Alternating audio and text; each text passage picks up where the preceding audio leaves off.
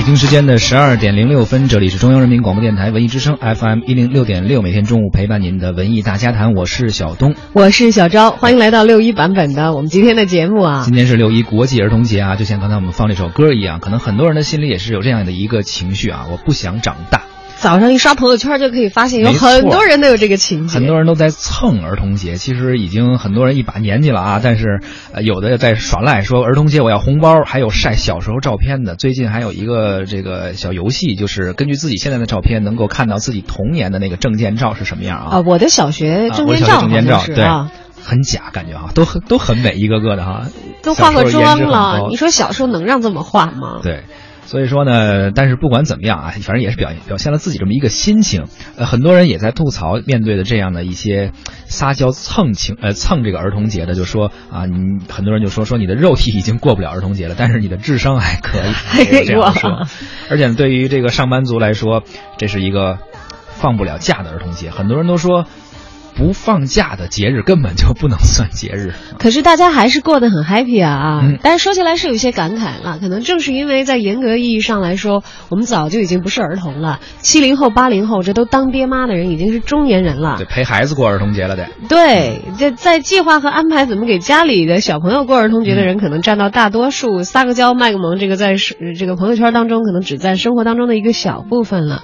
而前两天呢，熊孩子公车上书递交给妈妈公司。老板的一张请假条呢，也是在给上班在职的父母亲和不愿意被托管的孩子争取一起过节的机会，是怎么回事呢？嗯，网上有一张请假条啊，我不知道是这个大人伪造的模拟的语气，还是真的是原创的这个小朋友自己想到的。怎么说的？有一个呃请假的小朋友叫多多，他呢是给自己的妈妈请假，写了一张请假条，那个“假”字复杂不会写，还写了拼音啊，是这样的：说妈妈公司的老板冒号。说您好，听说你们公司六一不放假，可是我也不想去托管，我真的希望啊，西字不会写，写拼音啊，您能放我妈妈一天假，希望您是个好人，请求人多多，时间是二零一六年的五月三十号，在六一儿童节之前啊，挺讲究，还提前的多一天啊，那知道要提前说，要不然这假没有这个老板操作的时间了，思考的时间，所以现在很多的小孩啊，很多人说这个熊孩子真的。我感觉跟我们小时候不一样，小时候我们都很很胆怯，好像根本不敢提太多要求。现在这个小孩的遇到问题有很多的想法，他的解决方案好像有很多。对孩子们的脑袋啊，的确是非常非常神奇的，以至于很多我们以为是成年人才会思考的哲学命题，其实孩子们老早就有自己的想法、看法啊。只不过你不问，你可能不知道他们会想。而我们文艺之声替大家问了一问。他们这些脑子的这个我们所不知道的回路里，其实藏着很多让我们忍俊不禁的答案。文艺之声 FM 一零六点六，六月一号向童年问好，向好奇心致敬。我们在这个世界上是平等的吗？为什么？是平等的，有时候是，有时候不是。嗯，好像不是平等，不是。我们和动物不平等。我觉得我和大人就不是特别的平等。我觉得应该有点不平等，因为大家都能活。呃，两个小孩，一个说平的，一个是尖的。尖的那小孩拿起石头打镜子，但他妈妈却误以为。是说平的那小孩拿走的，就把他拉走了。他就说不是我弄的，所以所以这件事就不公平。呃，那我不知道。对爸爸妈妈公有些事儿他们也要自己做，我也有些事儿也要自己做。我的事情不经征求他们的意见，他们的事情不征求我的意见。有的就得关在笼子里，我们我们的人就是大部分都。都可以自由自在的。我上学就上到三点或者四点，大人呢就是上班可能就会上到六点半或者七点。身高不平等，年龄不平等，啊，脚丫不平等。呃，不过我脚挺大的。大家好，我叫陈雷，今年我六岁半了。我是古默默，今年六岁半。我叫李亚坤，今年七岁了，我叫刘媛，今今天七岁。大家好，我叫孙怡然，我今年七岁了。我叫赵佳怡，今年六岁半了。我叫周末，今年八岁。祝小朋友们六一快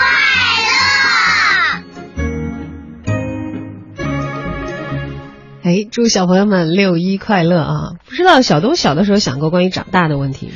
呃，我其实也一直在思考这个事儿。就像我们一个网友寻龙望月说的，人啊，小时候特别想长大，但是大了又不愿长大。我觉得特别能够代表我当时的心情。小时候人就是希望能够自己能够变成熟、变长大。像刚才小朋友也说，问他世界是平等的吗？有人说身高不平等，或者等等。我们希望像大人一样，能够做一些小朋友我们做不了的事情。比如很简单，可能有一些东西我们够不到，可能身高不平等，或者有一些事情我们完不成。我们希望能够尽快的长大，能够有做更多的事情，或者有可能没想那么多啊，可能不会想到事业和爱情。除了当时看柯南的时候，看柯南的时候为什么有爱情？当时当时看柯南的时候都替柯南着急，替小兰着急，说哎呀，什么能快点长大？啊，还能够跟这个小兰用我们中国的话来说，忠诚线传说。你看，那说明其实你在看这个片儿的时候，已经可能有一部分这个成人的思维了。虽然那个时候不完全算是成年人吧，对初中吧，那时候看这电青春期的时候是吧？啊，萌动着呢。你要说世界上有永远不长大的小孩，想起来要真有，那可能应该就是柯南。柯南对。呃，心智是成熟的，但身体呢是小朋友，就很受限啊。当然，显然了，他也不会像纯粹的小孩那样过无忧无虑的童年的生活。对他想长的话，估计那个黑衣人集团也不同意，而且这个动画片的作者可能也不敢。这个整个动画公司指着他吃饭呢，他长大了可能不行。对呀，你看看，我们都三十多了，对对，柯南还在念小学呢。是。当然了，说起这个童年啊，说起这个大家的共同的回忆，柯南应该是伴随了好几代人，从小长大，甚至于现在很多好小朋友们说起来自己喜欢的动画片，还会说到这个。他那个记忆停留在那个时候呢，有时候可能还会去回看他那个时候留下的给自己的那种情节是不一样的。嗯嗯，而每一代人的印象当中都有属于自己的这个童年经典。虽然我们那会儿没有手机，没有 iPad，没有各种各样的这个 APP 啊，但是呢，我们有每天晚饭之后的动画片儿。对，我们有《童话大王》，有暑期循环播放的经典连续剧啊，到现在都还在放。其实越是没有 iPad 这种没法去重复的点播，只能吃完饭之后去守那个时间看电视，反而显得更加珍贵，于是留下的印象更深。特别特别的有期待感，以至于现在我经常还会在家里哼起小的时候，呃，从这个儿童的一些艺术作品当中，从这个儿童剧啊、动画片啊，还有电视剧当中主题歌，对对对对，学来的那些主题歌，比如说这一首。小狼。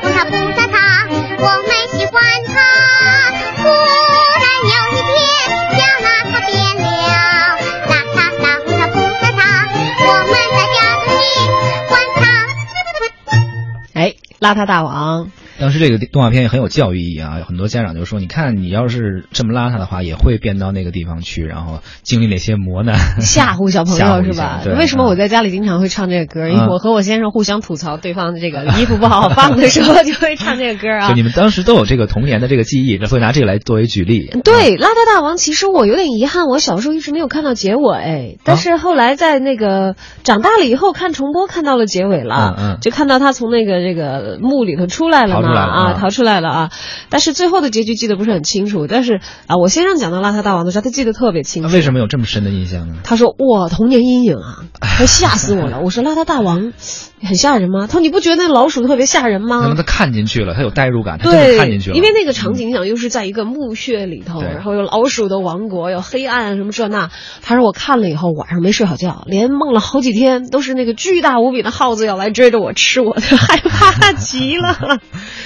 对，所以说当时的动画片啊，有一些有教育意义的，或者有一些是我们经典题材的，呃，看完之后或多或少会对我们童年有着很深很深的影响。无论是你说的阴影，还是有一些正面的对自己这个三观的一个确立，都会有着影响。特别是小时候小孩那个时候非常容易。你看邋遢大王这个小朋友害怕，就像你说的，大人就会说，你就不要这么邋遢了，你邋遢到时候你也会陷入邋遢大王那那 样的境地去吓唬他啊。但说起童年阴影这回事儿啊，就还有一个人，就我们的童话大王郑渊洁啊，郑渊洁老师啊，最近在做这个采访的时候，还向媒体这个公开回应了这个事情，因为就有一个这个媒体就问他嘛哈，说那个您对您的作品这个魔方大厦，呃。呃，这个成为好多人的童年阴影这事儿怎么看？我听你说“魔方大厦”这四个字儿的时候，这个身上都一哆嗦。你你也被这个吓到过是吗？当时我觉得他那个动画片其实小太小了，也没有太记清楚它的剧情是什么样，但感觉他那个画风比较魔，好像啊，比较魔幻是吧比较魔啊。其实你看，要这个郑渊洁笔下也有很多很可爱的形象，像舒克贝塔呀，哎同样是老鼠，但是、啊、他就不跟吓人，大王不一样，嗯，对，但是他的魔方大厦呀，好像就是大家都觉得那个画风比较诡异了。对对对，就包括我们节目的小编宋哥，小的时候也是被这个。画风比较诡异的，我们的呃魔方大厦影响过，经历过这个魔方大厦的这个画风的怎么说呢？留下深刻印象的，而且可能对未来自己的这个人生时时会想到的时候，还是还是会有一些不一样的感觉。对对啊对对对，当然魔方大厦在这个网上也有很多的人吐槽，就是为什么郑渊洁哦，我还没讲完郑渊洁是怎么回应的那个、嗯那个记者的采访，说你对这个留下童年阴影怎么看？郑渊洁说，其实当时我在发布这个作品的时候没听说这个说法，在这个看动画片的时候。呃，放动画片的时候也没听到这个说法，说为什么会呢？其实恰恰可能是因为这些孩子们现在长大了。我我知道这个说魔方大厦是童年阴影这回事儿，怎么知道的呢？上网，嗯，大概一四年的时候，天涯有一个帖子说来回忆一下，我扒一扒我的童年阴影魔方大厦，结果没想到是激起了很多这个八零后一代的共鸣，大家都纷纷的说出自己觉得有阴影的那个部分。对他这个动画片应该是九十年代初，差不多九四年的时候拍完的，所以一四年的时候，实际上已经过了二十年了。就那个时候的小朋友们，呃，五六岁、七八岁小朋友，现在已经是长大了吗？啊，对，就有一个网友是这么回忆的，说还记得玻璃人乐乐乐，他们都是玻璃人，地震了就没胳膊没手的，有一个手术是锯腿的，整个画风啊，哎呦，都吓死我了。其实我觉得恰恰就是因为那个时候孩子们的想象力是无限的，他没有一个框架说人应该是什么样的，画风应该是什么样，所以他觉得哎。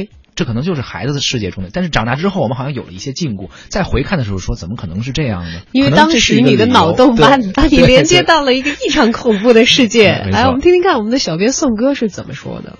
大家好，我是宋哥。要说给我留下童年阴影的动画片呢，就应该是《魔方大厦》了。印象最深的是有一集，那个地方的人不知道自己的长相，然后所有人都戴着一个很诡异的头罩。直到两个主人公的到来，嗯，机缘巧合之下发现了摘下头罩的秘密口令。然后那个世界里呢，还有一个女的，她从小到大都不知道自己到底长什么样子，直到遇见了两个主角，她才偷偷的在水边卸下了面具，发现原来自己如此美丽。但是直到最后呢，主角也没能让这个地方改掉习俗，嗯，嗯所以说并没有上演主人公拯救世界的故事。呃，小朋友们在看故事的时候，总会特别的有代入感，很容易的就会想到，如果自己也生活在那个世界了，可怎么办呀？所以就是越想越恐怖。我记得当时我看了这一集动画片，真的是晚上做梦梦到了相关的情节。嗯，小的时候咱也是看了内外中西各种题材、各种形式的动画片了，可以说是阅动画无数啊。但是只有魔方大厦，直到现在我还是那么的记忆犹犹新。而且慢慢长大了，后来学了一个词叫做超现实主义表现手法，我觉得形容魔方大厦就特别合适。这个片子呢，总会出现很多不合逻辑的呃剧情设置啊，很多像梦境中跳跃的思维片段一样，让人就会产生极度的不安全感。对于小朋友来说呢，就特别容易引发恐怖的情感了。而且呢，小小的时候啊，我们平时读的故事、看动画片，多数都被渲染上了蜜糖的颜色啊，积极美好，而且又温暖人心；要不就是黑白分明，其中好人就是好人，坏人就是坏人，最后也一定会有除恶扬善的结果。嗯，所以面向孩子的故事很少有直接反映比较丑陋的一面啦。我觉得《魔方大厦》所谓的恐怖。主要就是因为它展现了一个没有美化过的世界，让那个时候的我们就看见了一个没有想象过的世界吧，所以才会觉得有点恐怖。六色千魔花，世界是座魔大厦，有风雨也有彩虹，有冰雪也有春花。六色千魔花，世界是座魔大厦，让心灵怀展翅膀，拿起手，现在就出发。展现出多少故事及图画，都在变奇妙世界，这里的魔法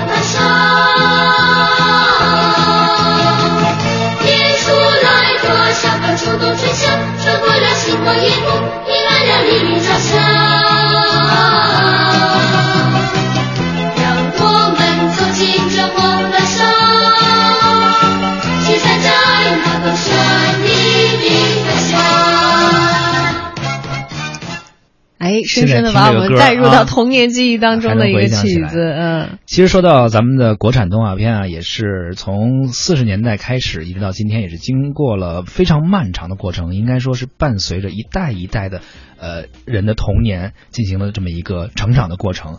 最早的中国第一部动画片，应该当时是万氏兄弟呃做的这个《铁扇公主》。当时万氏兄弟其实可能大家不一定熟，但是现在说名字我都懵比。如万籁鸣做《大闹天空》，你就你就啊大闹天空很熟了我知道对万氏兄弟他们四个人应该说是当时中国呃国产动画片的这么一个奠基性的这么一个人物吧。然后呢，咱们咱们中国动画片最开始是有一些这种经典题材的，最开始《铁铁扇公主》，包括后来的《大闹天空》等等。然后我们现在回想起来，其实有很多不同的类型，比如咱们按照类型可以大概捋一捋。我们最早有很多，现在可能少见了，就是木偶木偶动画片。哎，我当时超级喜欢一个是《阿凡提》，还有一个是《大盗贼》，都属于布偶片。他那个做的非常复杂，其实现在做的很很少了。当时你看用布偶，他要一个一个去摆摆摆摆动作，然后做这个背景，背景你不能是像动画片的平面，它是立体的，然后要去摆这个造型，然后一个一个拍。我们都知道电影是二十一秒二二十四24帧所以你要拍很多很多的这个照片，然后最后合起来，非常非常不好做。但是那个是当时我们呃不光是中国啊，世界上也是，我们中国当时在动画发展史的时候，呃最开始的阶段的时候做的非常非常艰苦的一个探索。你说的《阿凡提》也是也是这样，《大盗贼》其实也是对，嗯非常精细，这个也这几乎是现在你无可想象的一个工作量啊。虽然现在我们也说一个电影很难做一帧一帧，但是毕竟我们有了这个数字时代很多的这个技术帮忙，包括不像那会儿纯原始。对，神笔马良也是那个有印象吗？有有有，当然了，一画就有水，一画就有船。对因为神笔马良其实它还涉及到另外一个题材，它叫叫，我觉得它很有民族特色的这个传统神话故事题材，像大闹天宫是，神笔马良是，还有我个人很喜欢哪吒闹海也是哈，哪吒闹海天书奇谭呐。哎，那个印象太深了。那个当时，当时他的师傅被天上一根铁链子拴着，这个弄到天上去的时候，哇，我在底下哭啊！诞生他的师傅，哇！我现在其实还真的很想温习一下这个，我今天回去可能就要去找这个片源。都可以看，所以其实会看一下像刚才小昭你说到的，呃，刚才我们是拿就是比如说布偶、木偶，包括后边还有我们可能会说到呃剪纸动画等等。但是你刚才说的是一个按题材分类，就经典题材，确实是我们中国国产动画片的一个，应该说是我们利用中华民族的一个瑰宝，对文化挖掘不的瑰宝去挖尽的一个宝掘出来的库，包括说到的哪吒闹海。等等，还有那个我们说的呃，原来有的寓言故事《鹬蚌相争》，就是那还有一个水墨题材，嗯，也是讲了很多我们小蝌蚪找妈妈一些经典的故事啊、寓言啊等等，嗯，然后还有就像刚才我说到的那个剪纸动画，我不知道你有没有印象？可能大家可能举之前的一些例子可能不知道，但是有一个特别特别熟的例子是葫芦兄弟。哎这个葫芦娃像是剪他那个实际上是按剪纸。你看，你没发现他的人立不起来的，他都是飘平面的你发现没有？对对对，它实际上算剪纸动画，但是他是经过一些加工和改良，不不像说我们那种纯皮影是那样，但是它是从那块儿呃有这么一个这个汲取画风，了一些对，包括他人的动效其实是那样的他。实际上是那样的。虽然他进行了改良，但他实际上还是算是剪纸那一类。哎呀胡兄弟最近也很火啊，对啊，最近就开始就都已经进入到这个案件审查的阶段了啊邮购一个六娃，说我怎么知道六娃来没来？说你跟他多说说话。对对对啊，包括后来比如说黑猫警长啊，然后那个。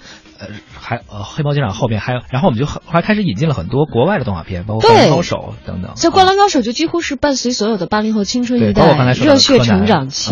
这对对对，我像我个人对于篮球的扫盲是从看那个动画片开始的。从足球的扫盲是从看那个 足球小将开始。对的，还有这个网球，有些人是看日本动漫。那现在回想起来的话，那个时候日本动漫很发达，但我们嗯国内的动画其实并不弱。好像我们到暑假的时候可以看到很多。而且更多比较好的其实是比较经典的那些老的动画片。现在我们看来，刚才我们说到的一些这个布偶的、木偶的动画片，现在做的少了，因为现在技术越来越好了，可能会做一些比如三 D 的等等等等。呃，也恰恰可能是呃，因为什么原因呢？就现在的动画人可能不会再像原来的那些老动画人，他们真的是一帧一帧的一个镜头一个镜头，或者一个造型一个造型那么细致去做。那个时候真的很困难，包括我们听那个时候的音乐都是很有设计的，而不是像现在的动画片那样用 MIDI 简单的去做很简单的一个烘托。我们也呼吁更多的这个为孩子们制造这些精神产品的朋友吧啊，嗯倾注更多的热情的时候，可能嗯在艺术方面也提升我们的能力。毕竟孩子想象当中的世界是瑰丽的，对。管善恶美丑，都是需要你们用画面、用声音、用我们工作的成果，一点一点的去告诉他这个世界是什么样。把一些深奥的东西能够用非常形象、具体的人物形象去展现出来，把复杂的故事能够用孩子能够接受的方式表现出来。但是，并不代表他的智力很低下，以及他的画风很粗糙，不是这样的，还是要很精美的这么一个制作。但是，同时把一个复杂的故事简单化，让孩子能够看懂。嗯，这或许是我们成人向儿童表达爱的最为直接的一个方式了。